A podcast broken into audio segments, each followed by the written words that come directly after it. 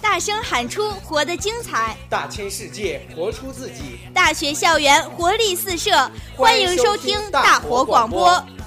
大活大学的生活。深冬里开始追你，别走得太远，一起走不好吗？欢迎大家收听故事，就是要抓住你。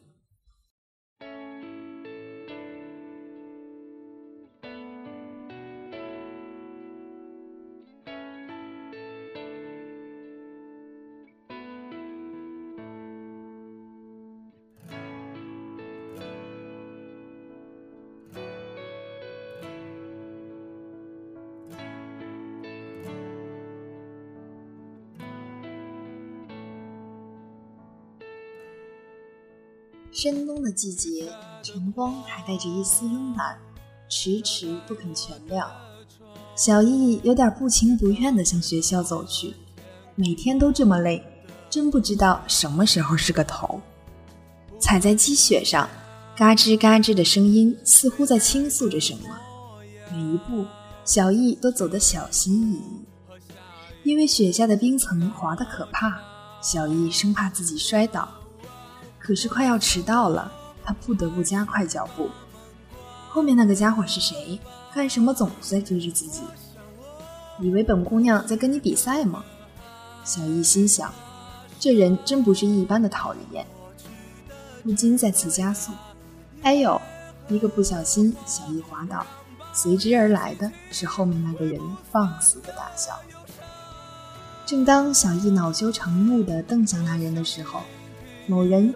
由于过大幅度的夸张的笑，重心一个不稳，也摔倒了。这次换小易开心了，说什么来着？笑话人不如人。那人有些错愕，然后看着小易大笑起来。随后的几天，比赛似乎依旧持续，别的感触小易没有，只是觉得上学的路程似乎缩短了许多，自己的速度也愈发的快了。一周过去，小易攒足了力气，准备继续奋战。可是，喂，咱们不比了好不好？比？我之前从来都没想过跟你比什么。这样呀？那是我会错了意，你别往心里去。都一起走了这么多天了，我都还不知道你叫什么。干嘛要告诉你？啊？你不想告诉我，那也行。那我告诉你吧，我叫古凡，我是……喂，你走那么快干嘛？等等我呀！我干嘛要听你说你是谁？我一点也不想知道。小易有些懊恼，怎么会有脸皮这么厚的人？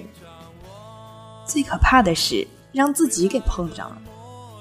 第二天，你一见我就拉长了脸，是讨厌我吗？女孩子不能总是生气，那样老得快。要多笑笑，你就冲我笑笑呗，有那么难吗？小易冲他翻了个白眼，没继续向前走。哎，这样都不笑，那我笑给你看吧。看古凡这个样子，小易再绷不住，大笑了起来。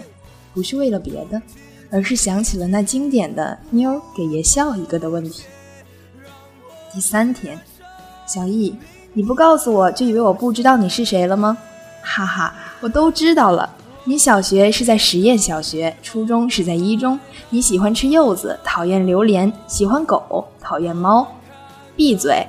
见他说自己说的一清二楚。小易心里的火气上涌，快步走开。喂，我说的不对吗？后来，小易生病了，请了假，没有去上课。和爸妈从医院回来的时候，看见了几乎成了雪人的古凡。你怎么在这里？听说你病了，过来看看你，顺便把今天的笔记带来了，借给你吧。是小易的同学呀，真是谢谢你了。快进屋子来暖和暖和吧。谢谢阿姨。小易白了他一眼，古凡呀，多亏了你，不然我们还担心小易这落下的课程呢。说着，递过来了一杯奶茶，喝完了就赶快回去吧，别赖在我家碍眼。小易怎么跟同学说话呢？姨妈不开心了。古凡别往心里去，小易是被我惯坏了。没事儿，阿姨，我习惯了。高三是个疯狂的时候，尤其是在最后的几天里，当一切尘埃落定。大家都将那些曾经压得他们透不过气来的书本试卷抛上了天，然后任狂风带走那些辛酸苦涩、拼搏与疲惫。小易没有这样做，他只是乖巧地把东西收拾了一下，然后背回家里。听话听习惯了，怎么敢那样放肆？于是，小易背着那重重的壳，一步一步地往家爬。喂，这些东西你为什么不丢掉？不用你管，这些东西与我们已经没有价值了。你干什么还要难为自己把这些东西带回去？我说了，不要你管。我并没有要管你，只是规劝罢了。既然你不肯，那我帮你背好了。说着，古凡一把将小易的书包背起，然后抢过了他手里的口袋，大踏步的往前走去。小易站在原地，心里忽然觉得。也许自己一直戴着有色眼镜看他是不对的，是不是太过分了点儿？小易，其实那个下雪的清晨，我不是故意假装和你比赛的。顿了顿，又说：“你是不是一直以来都特别讨厌我？”小易想了想，这半年来，虽然自己总是跟这个家伙生气，可是日子却有趣了不少。其实古凡并不讨厌，而且很细心，很会照顾人。